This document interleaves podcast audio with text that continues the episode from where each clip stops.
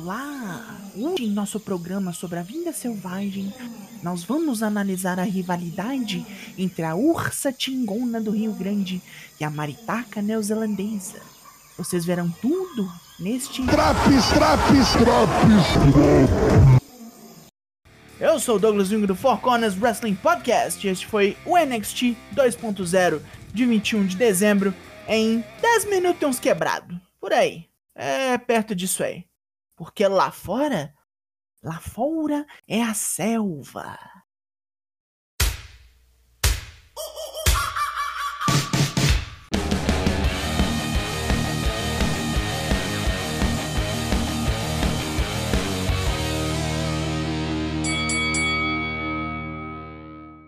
Já abrimos com o campeão Tommaso Ciampa no ringue, discursando sobre como ele é um campeão diferente dos outros, pois é um caçador em vez de ser a presa. A presa semana passada foi Braun Breaker, que vacilou e se fudeu. E Ciampa já convida o sobrinho para poder se pronunciar. Braun vem, mas Ciampa não deixa o moleque nem pegar no microfone e continua falando, dizendo que embora ele tenha derrotado o Careca no War Games, o grandão não está pronto para ser campeão no NXT. Para Ciampa, Braun até merece uma segunda chance, mas suspeita que vai falhar de novo, pois não tem a experiência necessária para vencer, nem no ringue, nem na vida. Champa compara o boneco com vários dos campeões anteriores e joga na cara dele a carreira de todos eles, terminando com um tapão nas fuças de total despeito. Brown simplesmente reage levantando Champa acima da cabeça, praticamente sem esforço algum, mas desce seu oponente gentilmente. Bron grita que tem sangue na água e Champa vai virar rango de tubarão daqui a duas semanas. Começou bem. Grayson Waller aparece num vídeo de Instagram para dizer que AJ Styles tem o mesmo penteado de sua mãe. É, vai dar bom isso aí. Tanto que AJ vai dar as caras no programa ainda hoje. Raquel Gonzalez é pega por Dakota Kai de surpresa nos bastidores, e o pau começa por lá mesmo, quebrando o cenário todo com tudo que é pedaço de ferro e estrutura de metal à mão. Depois de passar pelo estacionamento, a briga finalmente chega no ringue, depois de mais de 5 minutos de encebação. Sou o Gongo! Luta 1: Raquel Gonzalez versus Dakota Kai, Street Fight. Depois de usar mais partes do ambiente para destroçarem a si mesmas, incluindo um spot louco onde Dakota Kai dá um estompear em Raquel presa numa lata de lixo, a grandona devolve o insulto e prega Kai em outra lata de lixo com uma tingona bomba. Me parece um bom jeito de fechar uma rivalidade. Será? Será? Raquel grita por Mandy Rose, querendo seu título de volta. Tony D'Angelo aparece um vídeo package mostrando que desde que chegou, passou o carro em geral, demandou respeito. E hoje é dia de quebrar Pit Dunne e botar-lhe um par de sapatos de cimento. Voltamos ao ringue com Raquel ainda chamando a ex-loura, mas quem vem é Cora Jade. A skatista quer acabar com Mandy Rose e nem quer o título.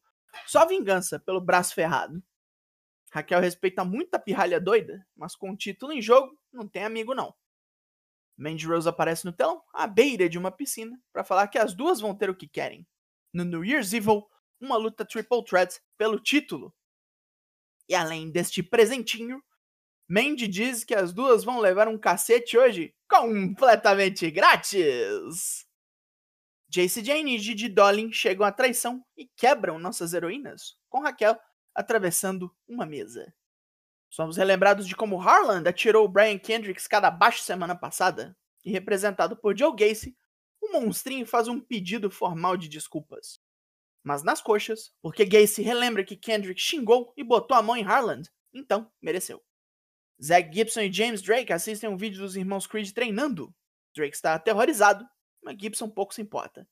Persia Pirota e Indy Hartwell tiveram sua luta adiada para outro dia, mas o que realmente enfurece a australiana é a presença de Grayson Waller, a quem ela ameaça, querendo vingança por Johnny Gargano. Persia fala pro Zeku vazar antes que apanhe. Luta 2: Os irmãos Creed versus Grizzland Young Veterans. A luta seguia normal, com os Creeds doutrinando os veteranos, até a Jacket Time montar uma mesinha perto do ringue e começar a narrar esta luta em japonês. Depois, Josh Briggs e Brooks Jensen descem a rampa. Não demora até todo mundo entrar numa briga louca e o juiz declarar no contest. Trick Williams declara que não tem medo de Dexter Loomis numa entrevista e conta vantagem sem notar que Dexter está numa TV atrás dele.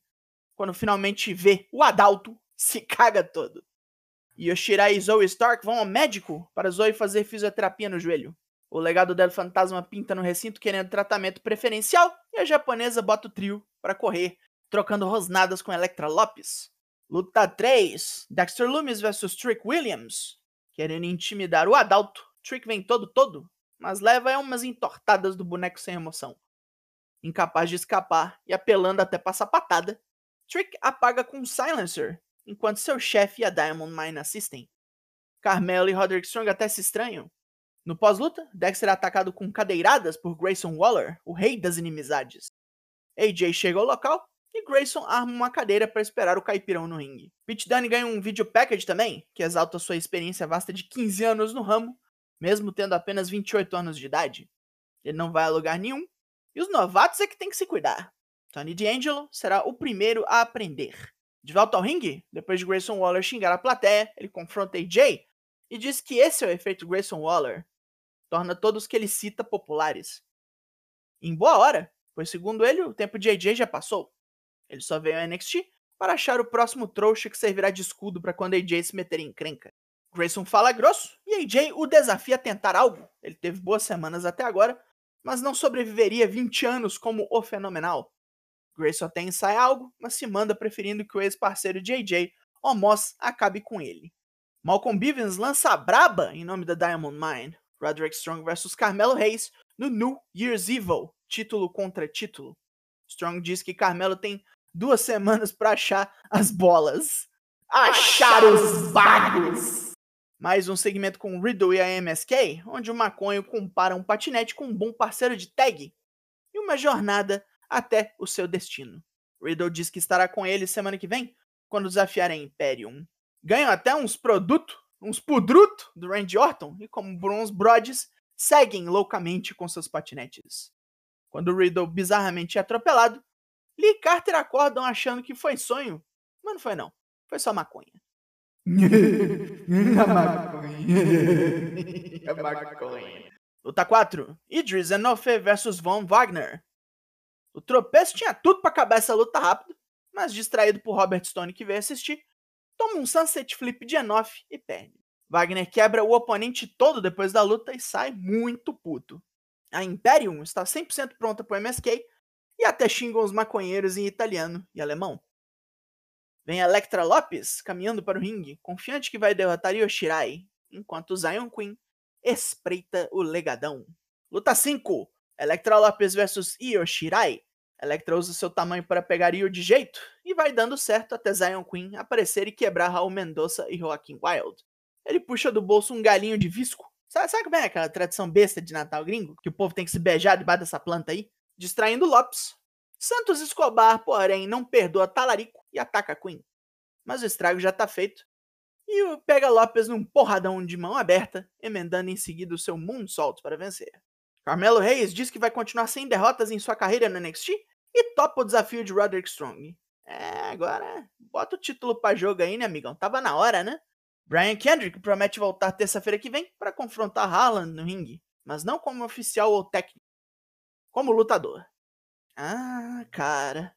Main Event! Luta 6: Tony D'Angelo vs Pete Dunne. Dunha contra-ataca a força bruta do bandido com jogo técnico, mas toma uns suplexes bem violentos e alguns diriam até totalmente insalubres para o ambiente de trabalho. Até um pé de cabra entra no jogo. No momento crucial, D'Angelo prepara seu Fisherman Neckbreaker, mas Dan ataca seus dedos e despacha o boneco com um Bitter End. Enquanto comemorava, porém, Dunha é pego por Tony D e seu pé de cabra e toma uma violentíssima porrada na mão. Ai, ai, ai! E com essa vista, nós terminamos hoje. Pontos positivos. A luta de rua funcionou para terminar o field, embora 70% dela tenha rolado antes de chegar no ringue. A de tag tava bem bacana até decidirem acabar tudo com patifaria. E Dexter Loomis vs Trick Williams estabeleceu bem a história sem perder tempo. E o main event foi para tentar transformar o Tony D'Angelo em vilão de vez. E acho que conseguiram.